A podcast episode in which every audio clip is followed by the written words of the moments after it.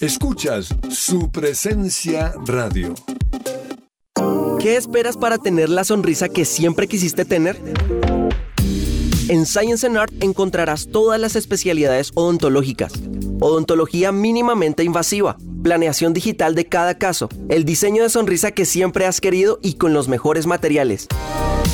Agenda tu cita al celular o WhatsApp 312-397-5981. Para mayor información puedes ingresar a scienceandart.co.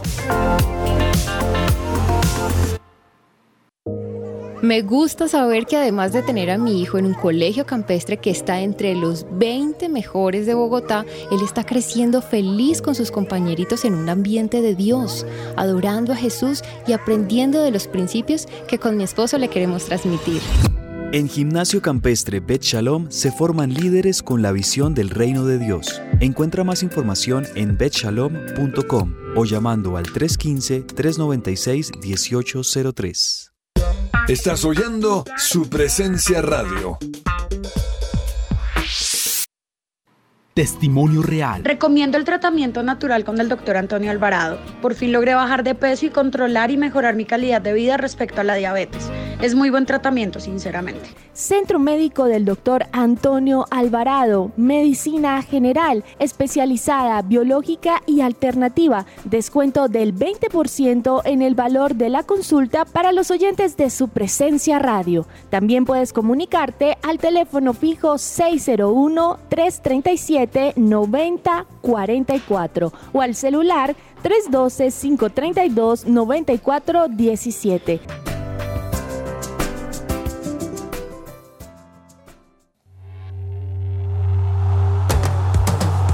Este es el programa número uno del deporte. ¡Que ruede la pelota!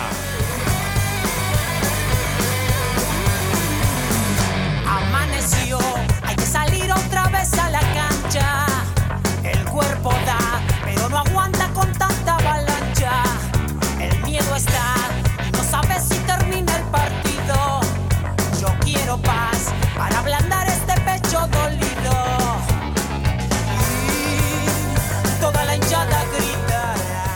Hola, hola, ¿qué tal? Muy buenas tardes, bienvenidos todos a Que Ruede la Pelota. Hoy es lunes 2 de mayo. Son las 12 del mediodía, 4 minutos y estamos ya listos para traerles a todos ustedes toda la información deportiva, todo lo que nos dejó este fin de semana con mucho deporte, con mucha actividad, con partidos importantes, pero también con una antesala tremenda de lo que vamos a tener esta semana porque se nos vienen definiciones de las semifinales de la UEFA Champions League. También seguimos teniendo participación de los equipos colombianos en Copa Libertadores, en Copa Sudamericana. Ya estamos muy cerca de conocer cuáles serán los ocho clasificados a las finales del fútbol colombiano. Y esta semana tendremos el debut, el comienzo del Giro de Italia, la primera de las tres grandes carreras del ciclismo que vamos a estar por supuesto trayéndoles todos los detalles porque tendremos participación de colombianos en estas carreras.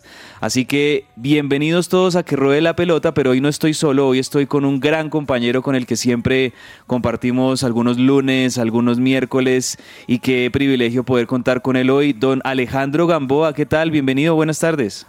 Hola, hola Andrés, ¿qué tal? Un saludo para usted y por supuesto para todos nuestros oyentes. Bueno, qué gran resumen que, hacía usted y sí, la verdad es que es, es, una semana, si bien el fin de semana estuvo cargado de deporte, esta es una semana en la que pues vamos a tener muchísima actividad, eh, afortunadamente también con varios colombianos en escena.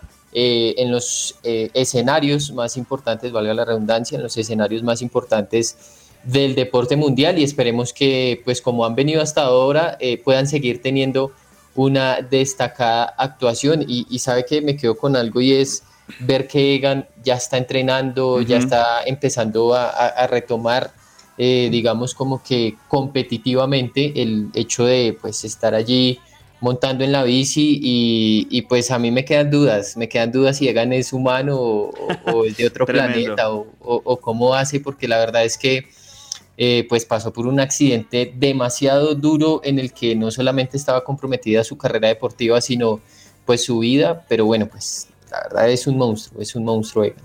totalmente de acuerdo, es algo que nos llena de mucha alegría y no, no, lo, no lo dejo de decir y lo he dicho muchas veces, después de ese accidente durísimo que tuvo Egan en enero, eh, pensábamos lo peor, pensábamos que este iba a ser incluso el final de la carrera de Egan porque fue un accidente durísimo el que tuvo y ver cómo se ha recuperado, ver cómo se ha levantado, ver cómo ha respondido físicamente ante este accidente y, ya lo vemos entrenando de nuevo y demás, pues nos muestra la gran calidad no solo de deportista, sino también de persona y de, de ser humano que es Egan, así que les seguimos deseando lo mejor, la mejor recuperación. Obviamente no lo vamos a tener en el Giro de Italia, pero yo me imagino que él va a estar muy atento viendo lo que hacen sus compañeros del Team Ineos, que ya se conoció que el ecuatoriano Richard Carapaz será el líder del Team Ineos en este Giro de Italia. Vamos a tener también participaciones de varios colombianos, eso se los vamos a estar contando a lo largo de la semana.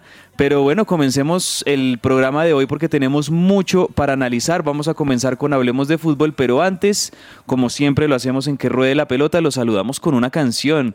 Y esta canción se puede decir que es un clásico ya, tiene ya sus 5 o 6 años, pero cuando salió fue muy deliciosa de escuchar. Capital Kings con Don't Wanna Wake Up para saludar este lunes que entre otras cosas Alejo ya como que está volviendo a Bogotá el buen clima, esperamos que, siga también, sigamos teniendo días así soleados y, y, con cielo despejado como el que tenemos hoy lunes.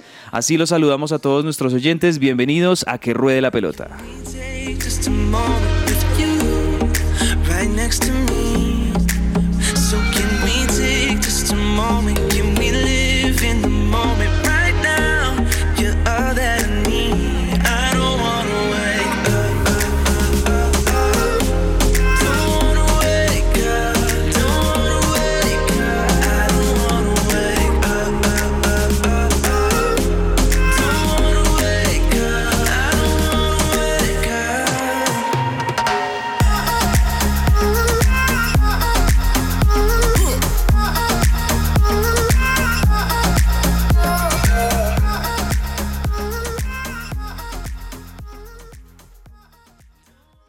Esta sección es posible gracias a Coffee and Jesus, Bogotá. Hablemos de fútbol. Devenir champion du monde de football. Devenir champion du monde de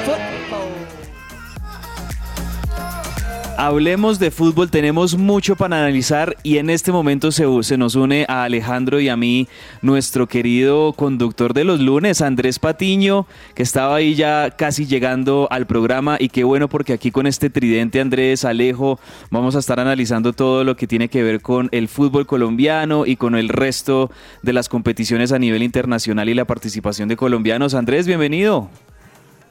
Hombre, señor Cabezas, muchas gracias por el saludo, por la bienvenida. Me encanta verlo a usted, me encanta verlo a Alejo Gamboa también ahí que está eh, enfocado y por supuesto saludar a toda nuestra audiencia que, bueno, que ya nos ha eh, empezado a escuchar en este programa en donde pues bueno, tenemos mucho por qué hablar, señores, porque vamos a arrancar entonces a hablar de fútbol colombiano, en donde mm, yo creo que la noticia eh, más que por la punta que sigue siendo bien disputada por el lado de Millonarios y por el lado de, Tolima, en donde pues bueno, Nacional cayó un poquito ahí con su empate una vez más en el clásico Paisa, viene por quién va a entrar a los ocho, ¿no? Esto está apretadísimo y ahí están haciendo fuerza eh, Alejo y yo no sé, el Once Caldas creo que tuvo en mil posibilidades de meter un gol, pero todo favoreció a Santa Fe porque ganó su partido, goleó a Jaguares 4 por 0 Jaguares que viene de recibir dos goleadas aquí en Bogotá hace poco con Millonarios y se le dieron los resultados porque el Once Caldas tenía todo para ganarle a un débil Deportivo Cali, de hecho suplentes del Deportivo Cali y perdió en Manizales.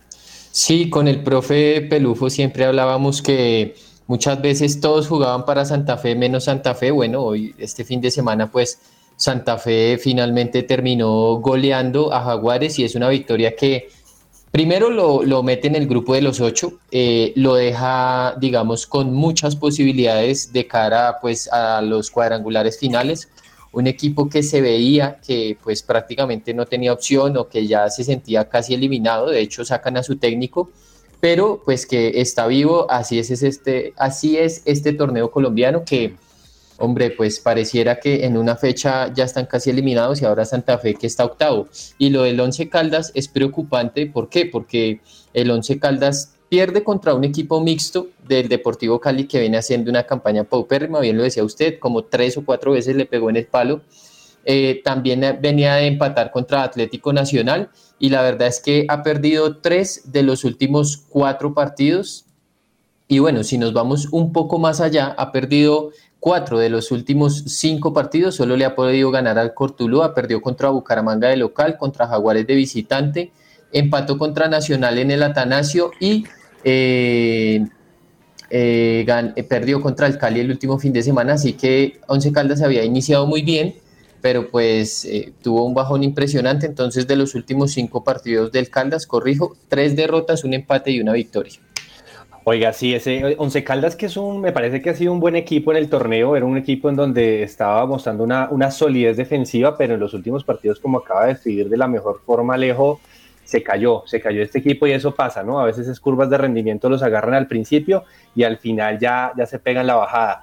Pero cabezas, usted puede creer que Santa Fe lleva cuatro derrotas en línea y hoy ya está de octavo, ¿no? O sea, lo que dice Alejo, este torneo colombiano nos permite hacer eso, pero Santa Fe se puede meter y por ahí dicen, Escoba Nueva va re bien, llegó Agustín Julio eh, a dirigir, de hecho, muy curioso, Agustín Julio no tiene su licencia pro, entonces no pudo ir ni a la, ni a la conferencia de prensa, tuvo que pedirle a, Grigori Méndez que lo acompañara, que sí tiene la licencia, mejor dicho.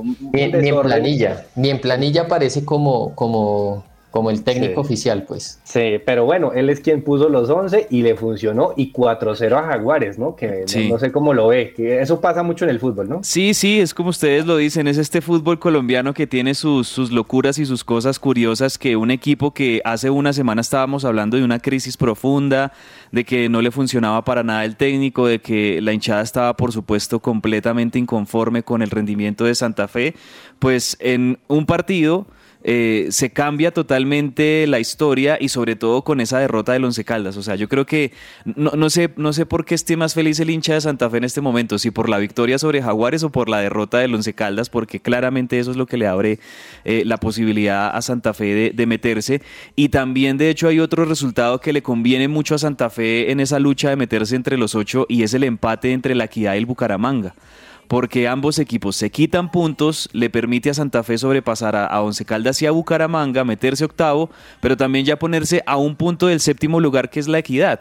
Entonces el panorama para Santa Fe en este fin de semana, yo creo que alguien estuvo orando muy fuerte porque ocurriera un milagro eh, eh, en Santa Fe este fin de semana porque de verdad que se les dio todo, además de la victoria, buena victoria con goleada, buenos goles, muy buen rendimiento del equipo pues también se les da esos resultados que lo, lo ubican a Santa Fe y a falta a falta de, dos fechas que tenemos por cumplirse, pues eh, con muchas posibilidades, con buenas chances de seguir teniendo ese nivel. Se vienen partidos duros para Santa Fe, tiene que visitar al Deportivo Cali y tiene que visitar al Once Caldas, ¿no? Tiene que visitar al Once Caldas también. Eso es, lo, eso es lo, lo, que está, pero, o sea, eh, bien, bien, bien interesante porque el final van a definir Once Caldas en el Palo Grande contra Santa Fe. O sea, creo que ahí, va, ahí se va a definir quién entra de los dos definitivamente pues van a estar. Y dentro, y dentro de estas dos fechas, entre el Deportivo Cali y, el Once Caldas, tiene Copa Colombia contra Junior, ¿no? Que pues eh, creo que empataron en el partido, no, pues llegaron Junior 2 a 1 al final con gol de, con gol de Fernando Uribe, finalmente terminó ganando, pero Alejo iba a decir algo. Eh, tienen que seguir pidiendo los hinchas de Santa Fe porque hoy juega Alianza contra América en el cierre de la fecha. Está, es cierto que es un partido complicado para Alianza. El, el juego es en Cali y si no gana Alianza, Santa Fe va a dormir o va a terminar la fecha mejor como en el grupo de los ocho, así que Santa Fe tiene que esperar un resultado adverso de Alianza Petrolera, porque en caso de que eh, gane el conjunto de Barranca Bermeja, llegará a 26 puntos y sacará a Santa Fe del grupo de los ocho. Sí, hoy prácticamente matemáticamente puede quedar eliminado el América, más allá de que pues ya se ve muy lejos, pero la, Alianza Petrolera si gana en Cali pues se monta y le, como decía lejos le quita el octavo lugar a Santa Fe. Pero bueno, asimismo el otro equipo de la capital, eh, uno de los equipos grandes de la capital, eh, Millonarios le ganó a Patriotas en Tunja Alejo, en un partido más complicado de lo que se preveía, yo no sé usted cómo lo vio, pero eh, Patriotas con Arturo Boyacá cogió otro, otro nivel y le puso, eh, el, como dicen, el, dulce a mordiscos a Millonarios y casi al final le empata, ¿no? Millonarios gana un partido interesante, pues en donde no mostró de pronto su mejor fútbol por unas condiciones de la cancha de pronto no tan buenas y también pues porque hubo mucha imprecisión, pero al final termina salvando ese, ese gol que se, que se come Patriotas al final, ¿no? Sí, yo, yo creo que la cancha pudo influir, no fue un factor definitivo claramente porque la cancha pues está para los dos equipos igual, pero para jugadores como Daniel Ruiz o como Macalister Silva pues se puede dificultar un, un poco más que puedan desplegar en plenitud su fútbol porque es una cancha difícil, es una cancha que pica mucho el balón, que pues no está muy estable, y eso, pero eso es algo que, que se sabía eh, pues desde hace mucho y desde hace mucho tiempo que esa cancha ha estado así. Eh, bueno, creo que Millonarios pues sacó un buen resultado y sobre todo en esa pelea mano a mano que están teniendo con el Deportes Tolima y que se van a enfrentar el la próxima fecha, una muy, muy buen partido allí por el, eh, la lucha por el liderato. Eh, si bien, bueno, Millonarios no, no desplegó su mejor fútbol, no se vio muy bien, hay que resaltar, por ejemplo, que Carlos Andrés Gómez anotó eh, su, su, primer gol como profesional, si no estoy mal, o pues por lo menos en este semestre su primer gol para Millonarios. Un gol que, bueno, pues eh, digamos, le ayuda también a seguirse tomando confianza y a que el técnico le siga dando confianza y pues no era un partido fácil, eh, pero bueno, pues Millonarios sacó allí un buen resultado y se sigue consolidando pues de cara a, estos cuadrangulares finales como pues uno de los equipos favoritos para pelear por el título, ¿no? Sin duda, sin duda, y, bien también por Diego Erazo que llega a su quinto gol en la liga, sexto gol en la temporada con Millonarios. Y tercero eh, consecutivo y tercero consecutivo, que me parece que eh, eh, está, como hablamos de las curvas y los momentos, ¿no? En este momento Diego Erazo eh, va a arrancar los cuadrangulares muy seguramente con, con el ánimo en distinta forma. En algún momento fue suplente porque Gamero lo, lo sentó porque no estaba metiendo goles y ahora que vuelve, vuelve de la mejor manera. Creo que Gamero sabe manejar bien esa parte, ¿no? Como que a veces va al banco esa persona y cuando vuelve a la cancha o cuando vuelve a la titular, vuelve de la mejor manera y empieza a mostrar un mejor rendimiento. Entonces, eh, sobre ese lado, pues me parece muy bien por el lado de Millonarios. Y bueno, aquí tenemos al señor, eh, al, corresponsal, nuestro amigo David Velázquez, en donde pues vamos a ver cómo le fue, a ver si fue al estadio de Tunja, qué frío allá, pero hizo como un sol, pero con un frío al tiempo, ¿no? Es un clima bien bastante particular allá en Tunja. Vamos a ver cómo le fue al señor David Velázquez. El corresponsal.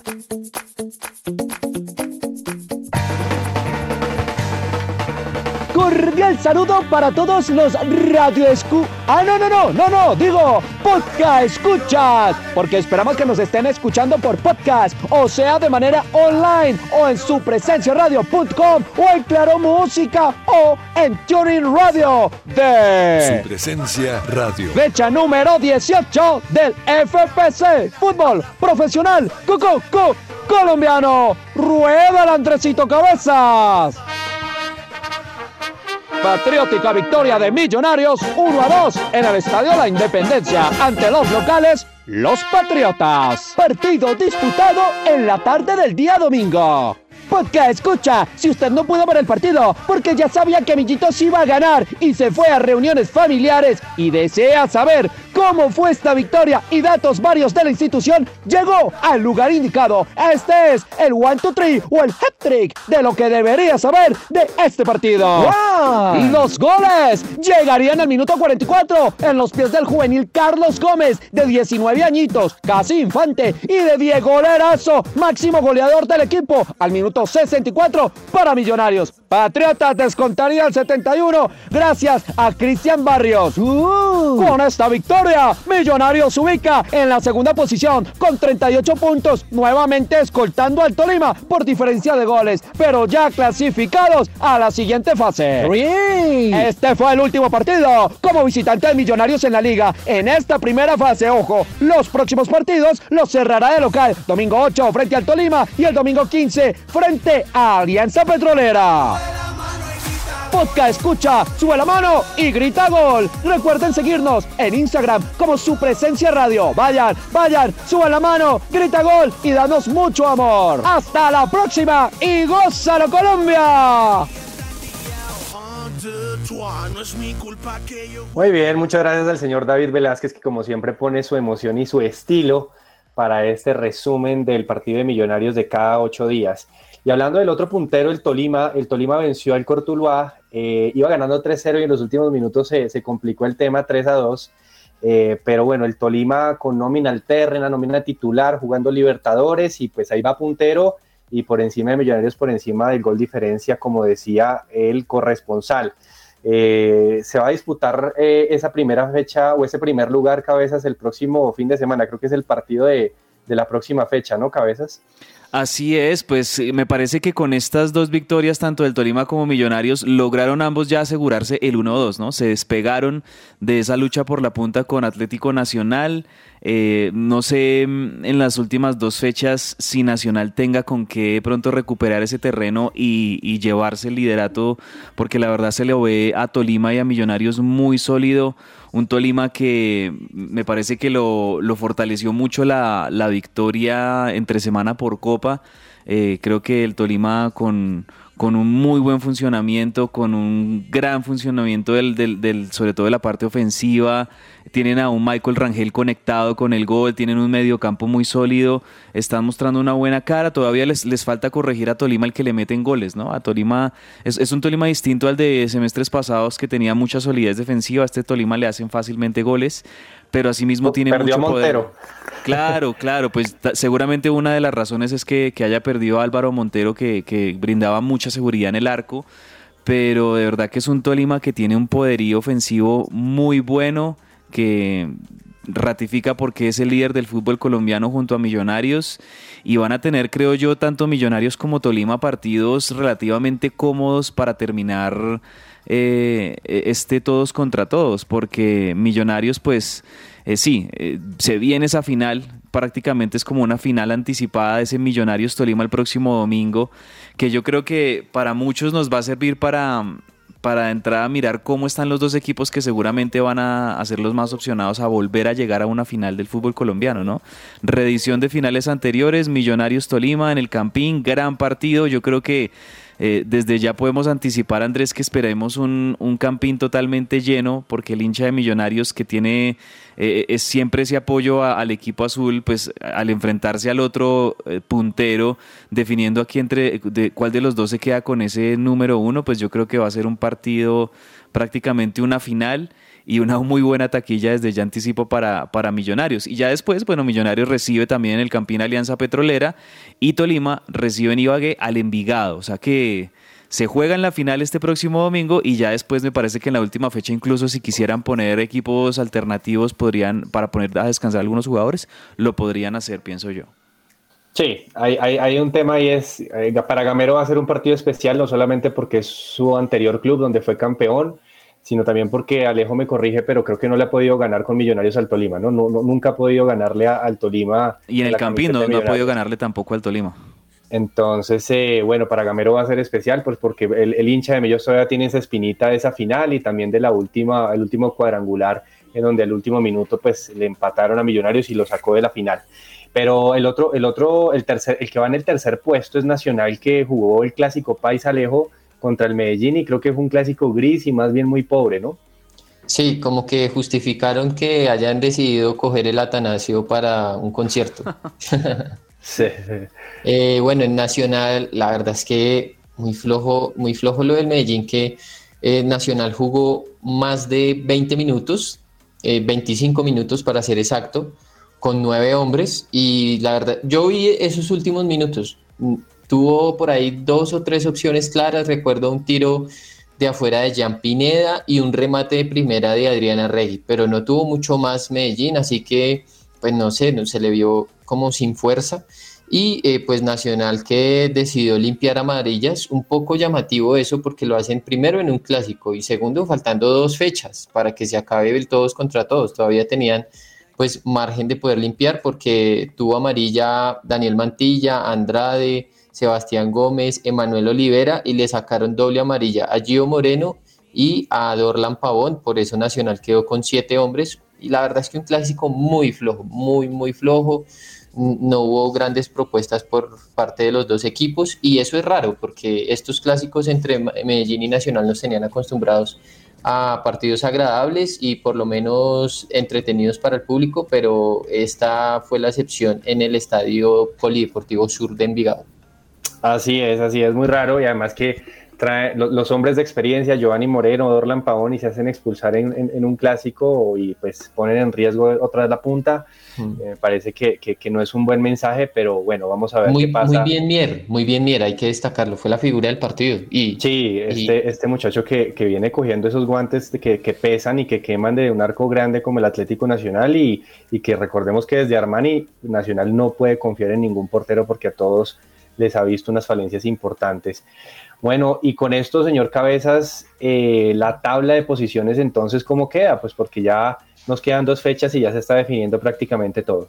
Tabla de posiciones, atentos los oyentes de, Santa Fe que esta, esta tabla por fin tiene al equipo cardenal ahí metido dentro de los ocho. Primero, Deportes Tolima con 38 puntos. Segundo, Millonarios con los mismos 38, mejor diferencia de gol para el Tolima. Tercero, Atlético Nacional con 35. Cuarto, Junior con 32. Quinto, Medellín con 31. Hasta ahí, todos estos cinco equipos ya clasificados a la siguiente ronda. Y los equipos que van a estar peleando: sexto, Envigado con 27. Séptimo, Equidad con 26. Octavo, Santa Fe con 25. Noveno, Once Caldas con 25, décimo Bucaramanga con 25 y estamos expectantes al partido de hoy entre la América y la Alianza Petrolera porque Alianza Petrolera tiene 23 puntos en la undécima posición. Si el Petrolera, que tiene hoy la obligación de ganar para meterse, pues le gana a la América o, incluso rescata un punto, me parece que sigue metido dentro de la pelea. Hasta ahí, creo yo, son los equipos que van a estar peleando en estas últimas dos jornadas que, que se nos vienen. Eh, para meterse en los clasificados al, a la siguiente fase, a las fases finales del fútbol colombiano. Bueno, muy bien, y como siempre terminando fútbol colombiano, los invito a que nos vayamos a la ciudad de Liverpool. Eh, y esta vez no comencemos hablando de Lucho Díaz, que siempre es nuestro principal noticia en esta sección, sino hablemos de Jerry Mina porque volvió a jugar Alejo y volvió a jugar y ganó el Everton que está luchando el descenso, ¿no? Es un equipo histórico que puede estar eh, descendiendo esta temporada y lo está dirigiendo Frank Lampard. Y le fue bien a Jerry Mina, ¿no? Le ganaron 1-0 al Chelsea. Sí, sí, sí, volvió a jugar eh, Jerry Mina, que eh, muchos podrían quedarse con un encontrón que tuvo allí con Kai Havertz, pero la verdad es que el partido del colombiano fue muy correcto, estuvo de libero en una línea de 5. Mm, línea de 5 Sí, y, volviendo a la competencia después de un largo tiempo sin poder jugar, más o menos desde febrero que, no podía jugar Jerry Mina, y, sobre todo el Everton ganando un partido súper complicado y que, pues como bien usted lo decía, o sea, está eh, peleando allí por no descender, eh, digamos que tiene algunos partidos menos, pero eh, sigue pues en el puesto 18 detrás del Leeds, dos puntos detrás del Leeds, están allí cabeza a cabeza entre el Leeds, Burnley, que también tiene 34 puntos, y Everton pues tiene que 32, pero tiene un partido menos. Eh, y bueno, la verdad es que no ha sido nada fácil para los dirigidos por Frank Lampard. Ese partido que tiene pendiente el Everton es contra el Watford. Así que Watford que, que va debajo de ellos y que pues está prácticamente descendido. Eh, pues esperemos que de verdad Everton no, no, descienda por Jerry Mina, por Frank Lampard y sobre todo pues para que el colombiano pueda seguir en el escalón más alto del fútbol inglés. Yo, iba a mencionar eso, Andrés y, Alejandro, sobre Frank, Frank, Lampard. Me parece que le vino muy bien a, un ex Chelsea dirigir a, este Chelsea porque pues lo conoce. Eh, obviamente son, son equipos distintos, pero, pero miren que muchas veces cuando se presentan este tipo de partidos donde el entrenador fue jugador en el equipo anterior, pues como que le termina yendo muy bien. Aunque el gol de Richarlison, sí hay que decirlo que vino por un error de, la saga del Chelsea. El Chelsea fue el que eh, dominó gran parte del partido, por eso mismo la línea de cinco que le metió el Everton. Pero en, esta, en este planteamiento de, de Lampard veo yo a un equipo, a un, a un entrenador que conoce muy bien su rival, que sabe muy bien lo que es el Chelsea y le mete esa línea de cinco, no los deja como, como desplegar todo ese ataque que estamos acostumbrados a, al Chelsea con Timo Werner, con, con Kai Havertz, con Mount y, y bueno, en, definitiva termina ganándole, creo yo, el pulso táctico a, a Tuchel del Chelsea y, en esa jugada prácticamente aislada de, del error del Chelsea es donde llega el gol de Richarlison. Entonces me parece que anótenle esa victoria a Frank Lampard, de verdad. Y, me, hizo recordar esa época cuando Lampard jugaba en el Chelsea, que era una locura, era un jugador, era el mejor volante del mundo, llegó a ser el mejor volante del mundo en, en cierto momento en el Chelsea. Frank Lampard, que qué jugador era como volante en el equipo blue. Sin duda, uno de los mejores esos volantes mixtos que, que empezaron a surgir en, gran proporción en esa época. Bueno, y hablemos de la otra punta de la tabla o el otro extremo en donde ya nuestro Luis Díaz eh, volvió a jugar y jugó todo el partido contra el Newcastle y eh, ganaron eh, recién solamente 1 por 0, 2 por 0, me, me corrige Alejo, pero creo que, bueno, la, la, ahí tuvo una victoria importante pues el Liverpool, que no le pierde pisada al Manchester City, que pues también en este caso ganó y no solo ganó, sino que goleó al Leeds y pues con esto estos dos siguen cabeza a cabeza, se siguen eh, eh, midiendo el pulso en la, parte, en la parte alta y no sé si finalmente vaya a ceder el Manchester City. Creo que la Champions tendrá mucho que ver en esto, Alejo, pero está muy interesante esa, ese final de temporada. Sí, sí, 1-0 fue que quedó el partido contra el Newcastle. Eh, un Newcastle muy difícil, muy complejo. El gol lo anotó Navi Keita al minuto 19. Eh, y bueno, la verdad, pues sacaron una victoria importante y pareciera que el Manchester City cabalga muy tranquilo, muy cómodo. Eh, en esta fecha goleó 4 por 0 al Leeds y pues ya quedan solamente tres partidos o bueno, tres fechas para ser eh, específicos. Y pues no sé, yo la verdad lo veo muy difícil a, que el City no, no pueda o, se caiga. Y pues como usted lo decía, también esta semana van a tener la vuelta de, los, de las semifinales de la Champions League. Así que bueno, pues creo que son los dos mejores equipos de la actualidad y creo que el mano a mano más eh, entretenido va a estar en la Champions porque en la Premier pareciera estar todo terminado. De acuerdo, bueno, muy bien. Oiga, pero hablan de, de, James para el West Ham, ¿será que sí es cierto? Sí, eh, corrió un rumor este, este fin de semana. Eh, se dice que Jorge Méndez, que es el agente de James, lo habría ofrecido. Aún no se sabe, pues, eh, el club Hammer si, si lo quiere, si no, cuál sería la respuesta. Pero por el momento no es que lo quiera el, el West Ham, sino que fue ofrecido al club de Londres. Mm, ok, bueno, vamos a ver porque no sé si, si, si finalmente su estado físico le dé para, para volver al, al fútbol élite. Pero hablemos de España porque, bueno, la noticia también de la temporada eh, eh, europea hasta el momento es que el Real Madrid vuelve a ser campeón y no tanto por, bueno, el Real Madrid obviamente eh, su título 35. 35 en la historia del club merengue, pero por la liga. noticia me parece que Alejo y, Cabezas viene por el lado de Ancelotti, ¿no? Primer técnico en la historia que entonces sale campeón de todas las cinco principales ligas eh, en, la historia. Me parece que Carleto, si no era leyenda, ya tiene su, su, su, marca y su, y su emblema destinado pues al Museo del Fútbol, ¿no? Tremendo, tremendo. En el 2004 lo logró con Milan, en el 2010 con Chelsea, 2013 con PSG, 2017 con Bayern Múnich y ahora el 2022 con el Real Madrid. Tremendo, ya. lo de Ancelotti tremendo, que además es tendencia en redes sociales por esta foto que, que, sale con todos los, con los jugadores del Real Madrid, como con esa actitud eh, de, de, del de jefe. un duro, del jefe total, ahí como con esto, eh, estos cigarros, estos puros de, de tabaco que es, son muy, muy culturales a la hora de, celebrar una victoria o un título. Muy chistosa esa foto de Ancelotti, pero de verdad que más allá de eso, un gran entrenador y, y, y si el Real Madrid está con serias opciones de volver a una final de Champions League y vuelven a ser campeones de la liga en España, eh, en gran medida es gracias a este entrenador que tiene muchísima jerarquía y que independientemente de la nómina que tenga, ¿no? Porque se hablaba a comienzos de, de la temporada que este, esta nómina del Real Madrid no era la nómina más galáctica de la historia, o sea, no, no había jugadores que, que tal vez fueran tan determinantes eh, en, en, en, lo que tenía que ver como con el llamar la atención, un Cristiano Ronaldo, pues sí tenían a Benzema, pero habían perdido otros jugadores, sin, sin Bale tampoco, y aún así logró con este equipo Ancelotti una solidez muy tremenda. Mm, muchos partidos de visitante también ganados, no sé cuánto invicto lleve el Real Madrid de visitante, que eso también fue muy importante. Y, y, ahorita están a las puertas de, de, otra gran final que se van a jugar precisamente este miércoles contra el Manchester City en el Santiago Bernabéu, en donde ya hemos visto milagros en las series anteriores para, para el Real Madrid. Entonces, Así pues es. enhorabuena por, por Ancelotti, que, que, vuelve a conseguir un título de liga con, con el Madrid y creo yo que es, ya entra en la historia del Madrid como uno de los grandes, grandes entrenadores en toda su historia. De acuerdo, y si vuelve a ganar la Champions, será el primer técnico en ganar cuatro Champions, así que otra historia está por romper.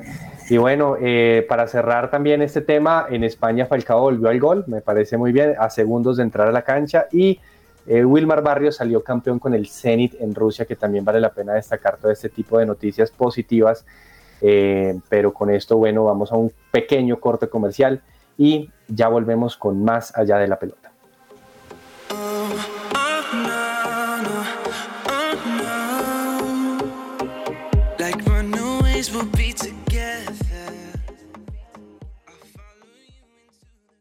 Estás oyendo su presencia radio. Jellyfish Power es una compañía integradora en ingeniería electromecánica especialista en plantas eléctricas diésel y gas natural para respaldo de energía, sistemas de aire acondicionado y energía solar fotovoltaica para clientes residenciales, comerciales e industriales.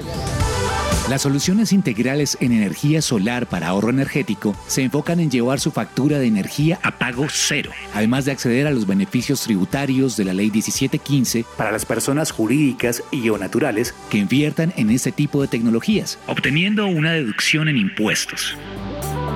La solución OnGrid consiste en convertir la energía solar en energía eléctrica por medio de paneles solares, generando la suficiente energía para su propio consumo y retornar los excedentes de energía a la red, llevando su factura a cero. Contáctenos a nuestro correo comercial arroba jellyfishpower.com y llamando al teléfono 304-337-2824 y 301-200-9205.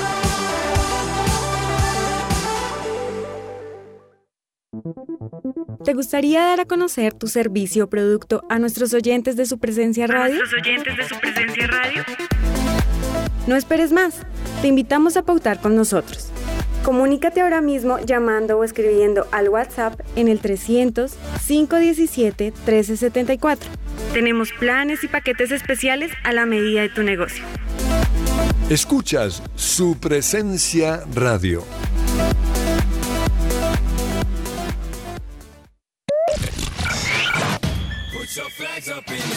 ¿Te gustan los deportes o quieres aprender más de ellos? Escucha que ruede la pelota. Que ruede la pelota. El programa deportivo de su presencia radio. Las historias detrás del deporte. ¿Qué hay en el camerino?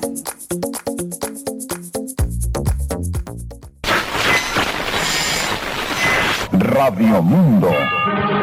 Las ocho y media de la mañana de hoy, 21 de enero de 1968, se iniciará en la Avenida Jiménez con carrera séptima, frente a la gobernación de Cundinamarca, la Vuelta de la Juventud, competencia ciclística que se correrá por primera vez y en la cual tomarán parte pedalistas que no hayan intervenido en vueltas a Colombia anteriores y cuya edad esté entre 17 a 25 años.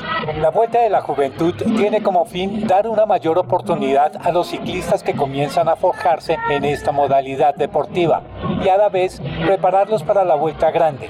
Es por ello por lo que la ciclismo ha determinado no permitir la participación de novatos en la vuelta a Colombia sin que hayan intervenido en la de la juventud.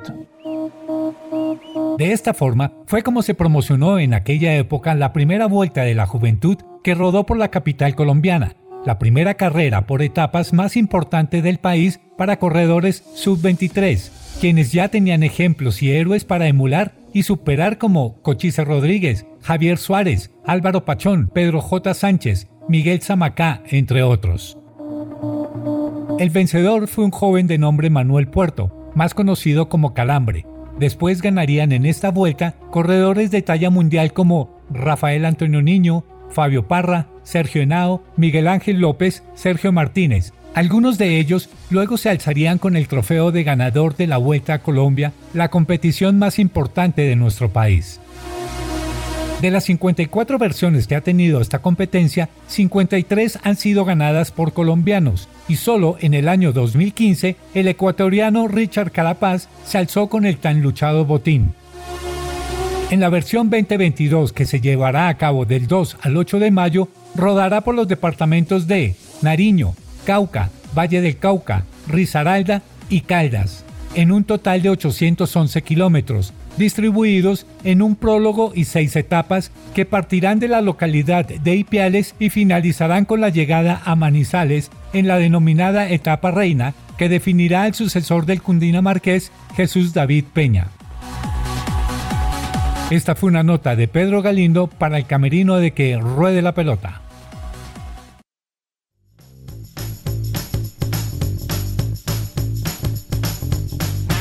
El Pepazo. Bueno, hablemos de la sección del Pepazo en donde recordamos los mejores goles del fin de semana. Alejo, ¿qué gol lo marcó? ¿Qué gol le gustó este fin de semana para recomendarle a la audiencia? Bueno, yo, yo voy para Argentina y voy para uno de los grandes, pero no es River. Para, oh, ah, no, ese para, es golazo. Para descanso de, de, de Andrés. Eh, el gol que, que, anotó Darío Benedetto, el segundo en la victoria de Boca sobre Barraca Central, aprovecha un mal despeje de la defensa del equipo visitante y se inventa una chilena impresionante para marcar el 2-0 y para demostrar toda su calidad en esa jugada, Darío Benedetto, un pepazo el que se anotó este fin de semana. El arquero Oiga, sacó lo... un poquito la mano, ¿no? Pero bueno, fue buen gol, buen gol de, de, de, Benedetto, no, de verdad, sí, fue, fue buena, buena acrobacia, buena tijera de Benedetto. Me sorprendió, un, un tijeretazo, pero elástico, parece de Ibrahimovic, pues, o sea, yo, no, yo no tenía Benedetto en esas. Sí, sí, él ha hecho varios goles así, sí, no, muy buen gol de, de Benedetto. Y, y, de una vez yo le digo el mío, sigamos en Argentina con, con otro de los grandes, con River, por supuesto. Eh, goleada 7 a 0, si, si vieron 7 a 0 le ganó River como visitante a Sarmiento. Eh, un partido que ya dejó a River como clasificado seguro a la siguiente ronda y a la espera de la última fecha que va a haber este fin de semana en Argentina. Este, este próximo viernes, sábado y domingo se juega la última fecha y ahí sabremos porque si Racing, que tiene una dura visita contra San Lorenzo, si Racing llega a perder ese partido y si River gana su partido, eh, en la última fecha, que el último partido que juega River es contra Platense, eh, River podría ponerse primero en su grupo porque tiene una diferencia de gol tremenda y sobre todo gracias también a este 7-0 que, que, le metió a Sarmiento. Pero en este partido, un muy bonito gol, el segundo de Julián Álvarez que metió tres, en este 7-0 Julián Álvarez metió tres, los otros goles lo hicieron Enzo Fernández, Ezequiel Barco, Santi Simón y Tomás Pochettino, pero de los tres goles de, de Julián Álvarez me quedo con el tercero al minuto 63, un golazo porque eh, es un... es un taquito de Enzo Fernández que lo habilita a Julián y Julián mete un remate al palo izquierdo, al rincón del palo izquierdo del arquero, inatajable. Muy buen gol ese y ratificando pues el buen momento del de, de jugador que en un mes ya va a tener que integrarse al Manchester City de Pep Guardiola.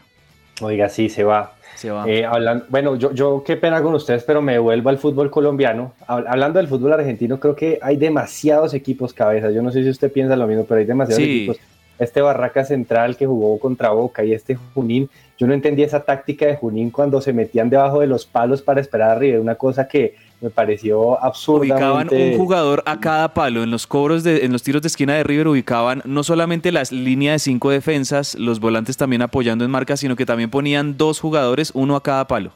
No, eh, eh, es una cosa que yo nunca vi, eh, pues por lo menos en el fútbol moderno, no, no, no lo había visto.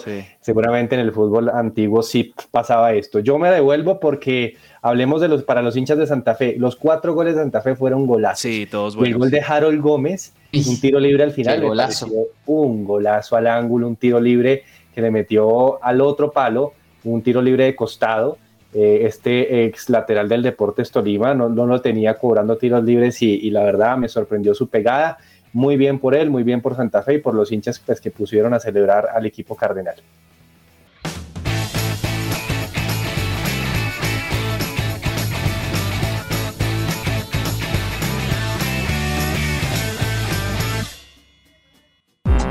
Todo lo que tiene que saber más allá de la pelota.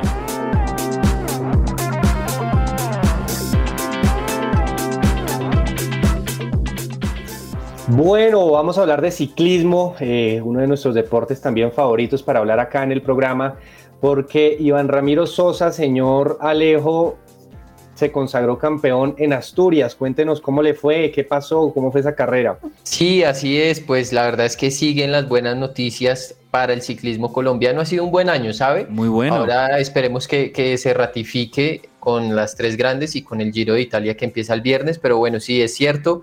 El primer título para Iván Ramiro Sosa con el Movistar Team eh, en esta vuelta a Asturias.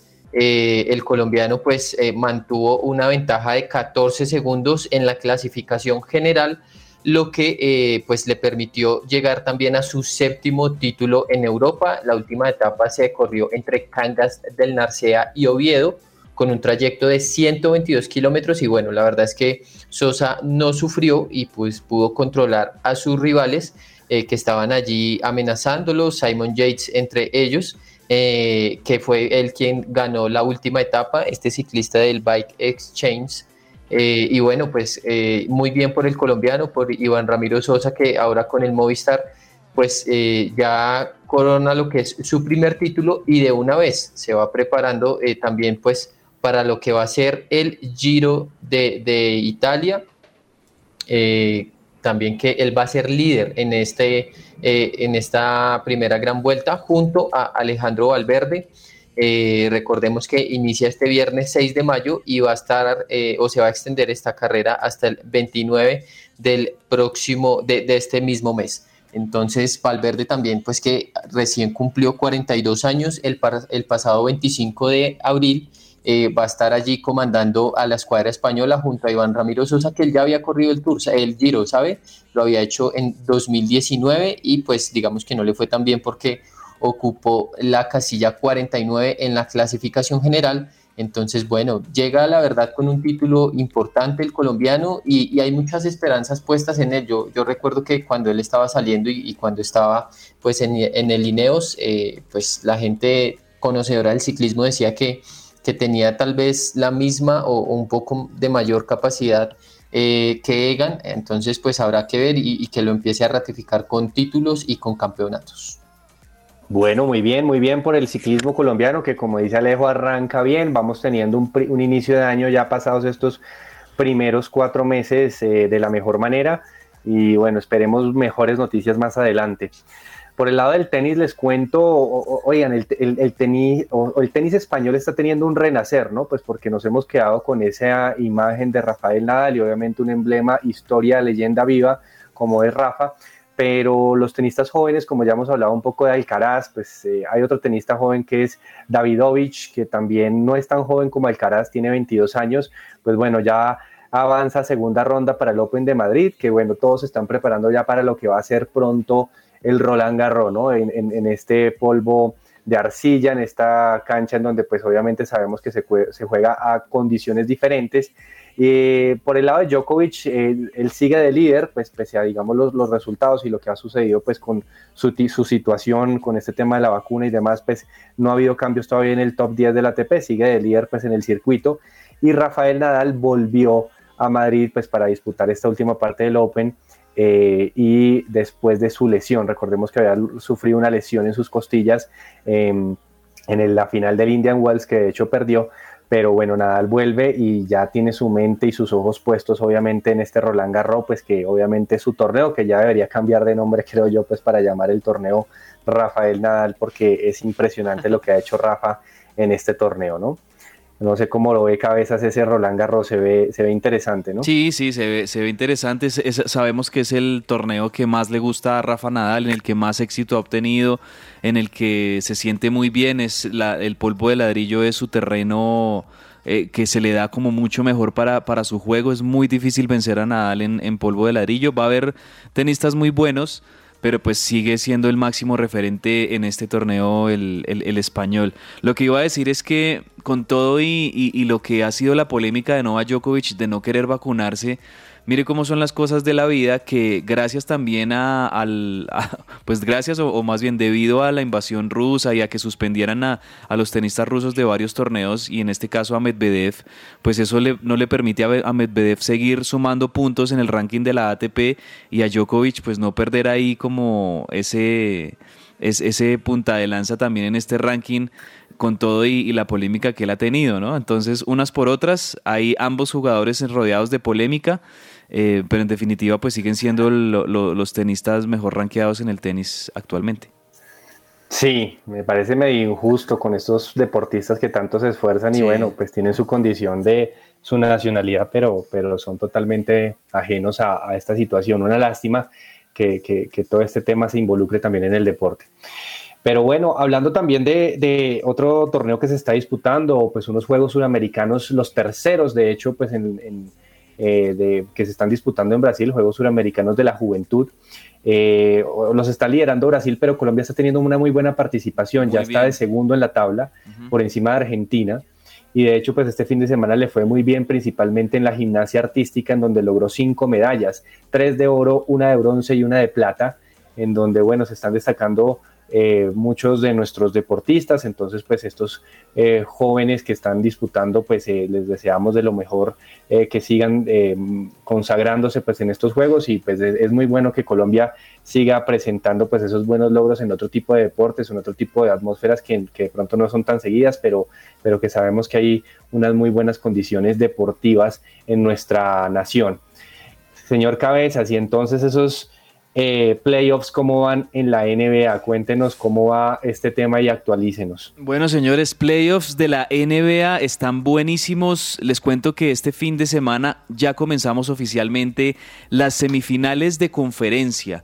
Estos partidos ya todavía tienen mucho más peso, tienen todavía muchas más repercusiones. Ya estamos cada vez más cerca de conocer quiénes serán los finalistas, pero entonces se están jugando las semifinales de conferencia. En la conferencia este, los grandes favoritos y los recientes campeones, los Bucks de Milwaukee, visitaban a los Boston Celtics, que en su primera ronda frente a los Nets de Brooklyn habían ganado con mucha holgura, con mucha autoridad. Le ganaron esa serie a los, a los Brooklyn Nets cuatro partidos a cero.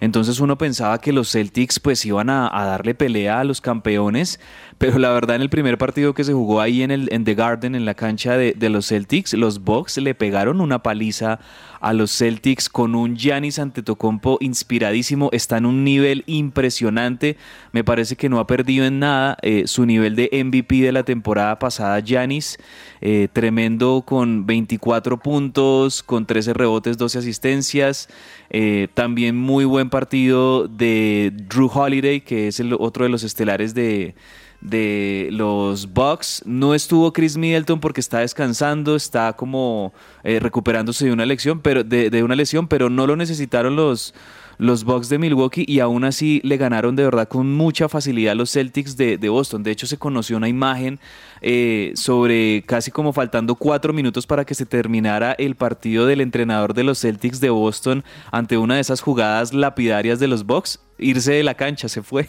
dejó al equipo ahí como que se fue, dijo, no, ya esto es todo para mí, me, me fui y, y, dejó a, a su equipo ahí como metido y eso también creo yo que en este momento está como dándole mucho la vuelta en las redes sociales eh, el abandono del entrenador de los Celtics. Vamos a ver, hasta ahora está comenzando la serie, pero pues los Bucks pican en punta. Y en el otro partido, rápidamente les cuento que los Golden State Warriors se enfrentaban a los Grizzlies de Memphis. Estos dos equipos son de los mejores de la conferencia oeste. Los Grizzlies habían terminado en el número 2 de la conferencia detrás de los Suns de Phoenix y los Warriors habían terminado en el número 3, o sea que estamos teniendo un duelo entre el 2 y el 3 muy buenos eh, y, y, un partido cerradísimo. Se jugó primero en la cancha de, de Memphis, en, en, la cancha de los Grizzlies. Eh, los Grizzlies dominaron muy buena parte de la, de la primera mitad. En el segundo tiempo Golden State vino de atrás y, casi que empató el partido. Y sobre el final, final del partido, pues eh, como siempre sabemos, los Warriors con Stephen Curry, con Draymond Green, con Clay Thompson, eh, terminan haciendo la diferencia con esos jugadores de mucha jerarquía y con el juvenil Jordan Poole, que terminó siendo el que más puntos anotó en, en la jornada, Jordan Poole, pues terminó ganándole 117 a 116 a los Grizzlies de Memphis en ese primer juego. Vamos a tener el, eh, este, vamos a tener hoy los otros dos juegos de conferencia, de semifinales de conferencia, que ambos son buenísimos. Ya se los voy a contar en Agenda Deportiva.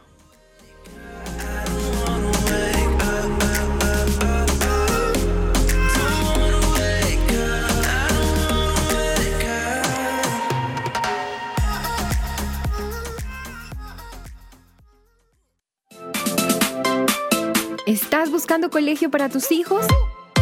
No busques más. El Colegio Arca Internacional Bilingüe abre inscripciones calendario B 2021-2022.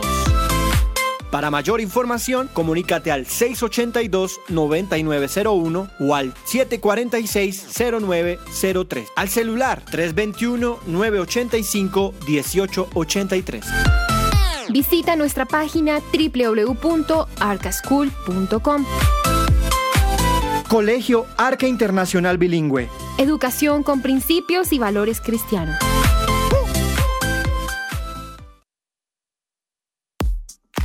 Señor empresario, ¿necesita asesoría y acompañamiento profesional?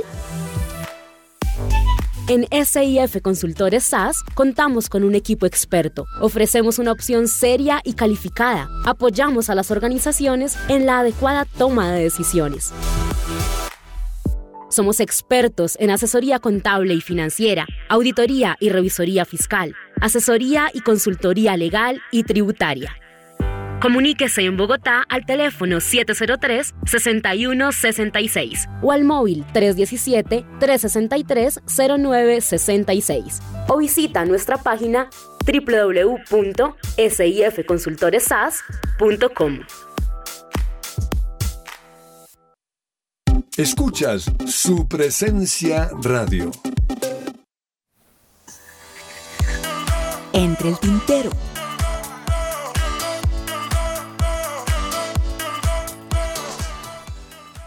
Bueno, ¿qué tenemos hoy para conversar un poco? Pues eh, hablar de un partido que tenemos pendiente y es el del América de Cali, importante contra la Alianza Petrolera y se definen muchos temas del fútbol colombiano y también recomendarles el Manchester United contra el Brentford ahorita a las 2 de la tarde. Pero, señor Cabezas, usted nos iba a confirmar de la NBA que tenemos. Sí, señor, les decía que en Agenda Deportiva les confirmaba los dos partidos de semifinales que tenemos hoy. A las 6.30 de la tarde, el Miami Heat recibe a Philadelphia 76ers, ambos muy buenos equipos en el este, aunque el Heat, por ser el número uno, pues arranca como el favorito en esta serie. Y en el otro partido, el otro gran favorito esta temporada, los Suns de Phoenix, también en su propia cancha reciben a los Dallas Mavericks, que son ese equipo sorpresa que terminó eliminando al Jazz de Utah en la ronda anterior y que son muy fuertes y muy peligrosos contra los grandes favoritos de esta temporada, los Suns de Phoenix, a las 9 de la noche ese partido. Muy bien, Alejo, ¿qué tenemos en el tintero todavía? Bueno, en el tintero tenemos una sanción que ha recaído sobre la selección Colombia. No me por, Sí, según eh, justifica la Conmebol, comportamiento discriminatorio por parte de los aficionados y lanzamiento de objetos al campo de juego. Mm. Eh, en los partidos ante Perú y Bolivia, los, las sanciones de 56 mil dólares y dos partidos con aforo de hinchas limitado. Ay, Dios. Oye, ¿y a cuántos está Falcao de, conseguir- de consagrarse como el mejor, el mayor goleador de la historia? Bueno, está a De 8 Colombia. goles. Está a 8 goles. Aristizábal tiene 346. Falcao tiene 338. Y ahí cierran el grupo de 5 máximos goleadores. Dairo con 293. Dairo que sigue haciendo goles. Lleva 7 en este torneo. Vaca con 285 y Juan Pablo Ángel con 282. Yo creo que el Tigre le va a alcanzar para superar a Aristizábal. Dos ex eso- ahí en ese top 5, solo digo. Ocho goles hace aquí en Millonarios. Así que bueno, con esto nos Eso. despedimos. Muchas gracias a todos por su compañía. Eh, los invitamos a que sigan conectados acá en su presencia radio y mañana la invitación a las 12 del día en Que Ruede la Pelota. Un abrazo a todos. Abrazo grande, chao.